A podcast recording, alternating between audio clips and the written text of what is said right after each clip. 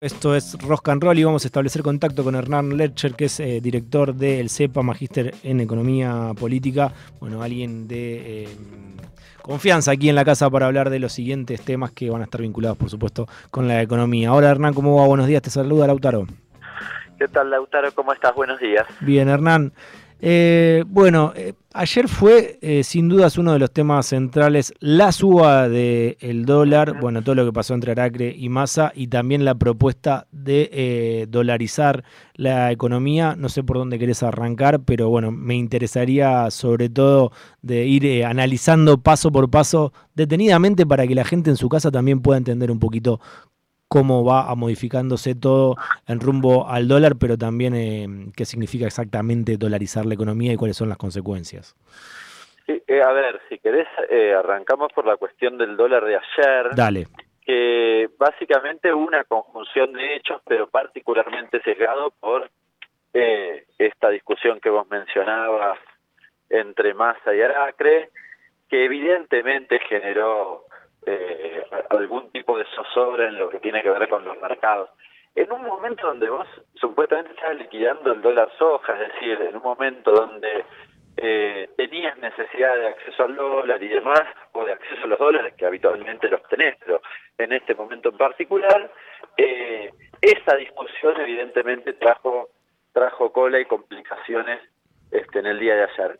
Agravado por, un, por algunas particularidades, no sé, Brasil eh, devaluando en parte su moneda, poca oferta que en general este, en el blue, el escenario electoral, la inflación de la semana pasada, del viernes pasado, que si vos habías invertido, no sé, la tasa que más o menos estaba en 6,5 mensual, bueno, miraste la inflación y dijiste, uy, perdí, con lo cual tal vez alguno intentó dolarizarse. Bueno, en todo ese contexto explica en parte lo que sucedió en el día eh, de ayer con los dólares. A mí hay una cosa en particular que me preocupa de todas formas y que tiene que ver con la con la liquidación del dólar soja. Ayer se liquidó muy poquitito. Mm. Hay dos opciones. Una opción es justamente lo que decía, como resultado de todas las especulaciones que habían arrancado la noche anterior y demás, eh, eh, que, que, efectivamente eso haya tenido poco efecto en las liquidaciones. La otra opción es que efectivamente tengas un problema en la dinámica del dólar soja. Mm. ¿A qué me refiero con un problema? Eh, lo que en general uno percibe es que, claro, vos le ofreciste un tipo de cambio diferencial al exportador. Sí. Pero el exportador no está transfiriéndole ese tipo de cambio diferencial al productor. Entonces el productor dice, no te doy los granos. Mm. Y ayer tuviste muy poca liquidación, 30 millones de dólares en el día, en una jornada en pleno, eh, en plena liquidación del dólar soja, estamos en el quinto día, no sé, mm. no tiene demasiada explicación. Me preocupa esta segunda cuestión porque si no es, no está relacionada con la cuestión, eh, digamos, coyuntural de la, de la discusión que mencionábamos antes, el problema es más bien estructural y eh, tenés problema para que funcione eh, este, esta herramienta, ¿no? ¿Cuántos había liquidado los días previos, los cuatro días anteriores? ¿Había no, liquidado el mucho más? arriba de 500 millones, no me acuerdo el lunes en particular, pero venías con una liquidación bastante más alta y, y más allá de los días previos, de, pensar que vos tenés eh, un mes, más de un mes para acceder en principio, el objetivo era 5 mil millones de dólares en el dólar soja y 4 mil millones en el dólar agro. Si mm. tenés que sumar 9 mil un día de 30, eh, de solo 30 millones, eh, llamativo. ¿Y es una cuestión también de especulación un poquito ahí del sector agroexportador o, o, no? Sí, pero de nuevo, pensá que uno diría en condiciones normales de presión y temperatura, diría el profesor de química, cual, siempre van a tratar de especular. Ahora, la especulación desaparece en la medida que vos le ofreciste un dólar diferencial. Claro. Y piensan en una devaluación. ¿De cuánto la piensan? Para que sea especulación, tienen que pensar en una devaluación de arriba del 35%, que es lo que le estás pagando con el dólar diferencial. Sí. Lo cual lo parece raro, digamos. Eh, hace un mes atrás puede ser, y tal vez dentro de un mes también, pero en este momento, donde vos podés liquidar con ese diferencial, eh, no descarto la, la, especulación. Me da la impresión que tal vez alguno creyó ayer que en el marco de las discusiones y, digamos, y algunos mensajitos que decían más se va, bla, bla, bla, algunos dijeron, bueno, no vendo. Se viene, una, devaluación, pero mucho más grosera que lo que puede significarme este, este adicional de, tipo de cambio. ¿no?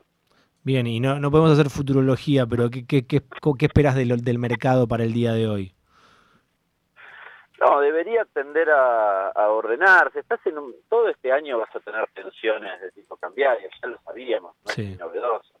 Y eso no es que vos decís, che, lunes que viene va a ser tenso y el martes va a estar más tranquilo. Es difícil de prever de antemano este, porque convivís en un escenario de cierta fragilidad en materia financiera, básicamente porque tenés porque históricamente tener pocos dólares, recontragravado por el nivel de endeudamiento y por la sequía, con lo cual vas a tener, y, año electoral, ¿no? Sumar todo eso y bueno, vas a tener con la brecha, tensión, bla, A mí me da la impresión que en buena medida lo que sucedió ayer estaba relacionado con eh, los trascendidos mediáticos y demás, con lo cual tiendo a pensar que debería ser un día más tranquilo el día de hoy pero bueno, veremos. Pero vos esto se lo adjudicás a un error comunicacional del gobierno, a una intencionalidad de parte de un sector. No tengo información para, solo, solo lo que trascendió. Está bien, Hernán. Y me, parece que, que, hay que quizás en, cuestiones económicas hablo exclusivamente. Hay que estar muy cuidadosos. Claro. Porque eh, si fue por error, por operación o lo que sea, igual, y si efectivamente ayer tuviste todas las tensiones que tuviste por eso, y es un problema. Sí, sí, sí, porque evidentemente no, no, no beneficia a ningún sector de la sociedad directamente y mucho menos del frente de todos. Bueno, em, el segundo eje vinculado también al dólar en este contexto sale Javier Milei a proponer una dolarización. Em, ¿Cuáles serían las consecuencias de una dolarización? ¿Y qué quiere decir una dolarización para que la gente cuando está en su casa entienda un poquito? Porque después, ah. hay, viste que en algunos móviles repiten que quieren la dolarización, pero cuando em, exprimís un poquito no se sabe exactamente eh, cuáles son las consecuencias. La dolarización significa reemplazar todos los pesos que tenemos por los por dólares. Mm. Bien, cuando uno dice así, eh, decís, bueno, no parece tan malo. El problema de lo malo eh, es que, o lo malo de esto, es que los billetes que hay en circulación, lo que tenés vos en tu bolsillo, yo en mi billetera y demás, eh, son pasivos para el Banco Central. Y esos pasivos hay que macharlos con algún activo, básicamente con dólares, porque hay que reemplazarlos por dólares. Y ahí tenés un problema, ahí tenés el primer problema. Cuando vos calculás eh, o tratás de, de vincular esas dos cuestiones, tenés el doble de pasivos de los que deberías tener de activos según la propuesta de mi ley. Estoy ajustándome a eso. Hubo un trabajo interesante de una consultora se llama 1816 que hizo este cálculo. Entonces tenés la mitad, lo que significa que en la práctica deberías este, eh, llevar el dólar oficial, el contado con liqui, de la misma consultora, al doble. Es decir, el contado con liqui debería ser en 800 pesos, no en 400 pesos. Mm. Eh, y me parece que ahí ya cuando uno dice una dolarización implica una devaluación de al menos el 100%, el que nos está escuchando ya empieza a preocuparse seriamente, porque ya sabe lo que le pasó cuando hay una devaluación significativa, que básicamente de manera muy rápida, y más en este contexto, donde el nivel inflacionario muy elevado, va a precio, y tu salario va a correr de atrás, con lo cual la dolarización arranca con una pulverización del salario, de las jubilaciones, y que diría también de los ingresos, de las ganancias de las propias empresas. Arrancamos todos mucho más pobres, este, el doble de, pobres, digamos.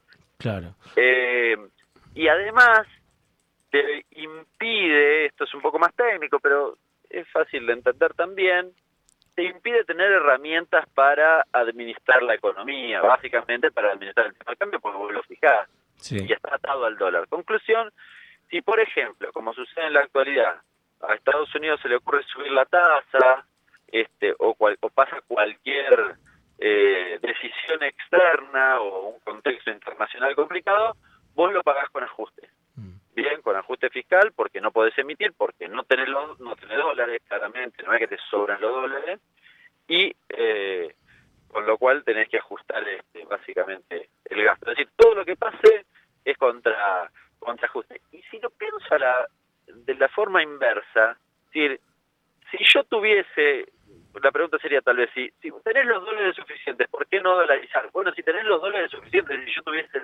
el doble de dólares, no tendría tensiones como para para tener plantear el tema de la dolarización, con lo cual tampoco tendría sentido. si tuviera dólares suficientes, supongamos que tuviese una balanza comercial muy superavitaria y me sobraran los dólares, ¿para qué caray dolarizo? ¿Y en qué se justifica mi ley como algo positivo para poder eh, explayarse de esta manera?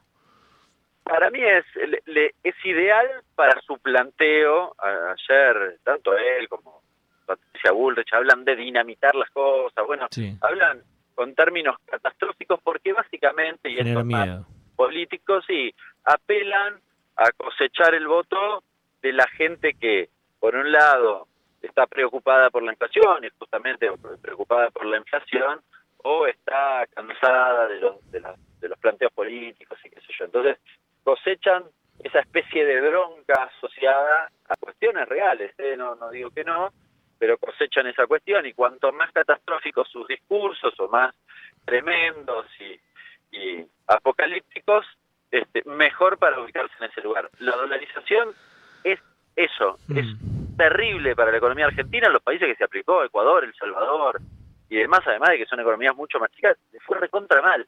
Eh, Ecuador, desde que entró, está planificando cómo salir.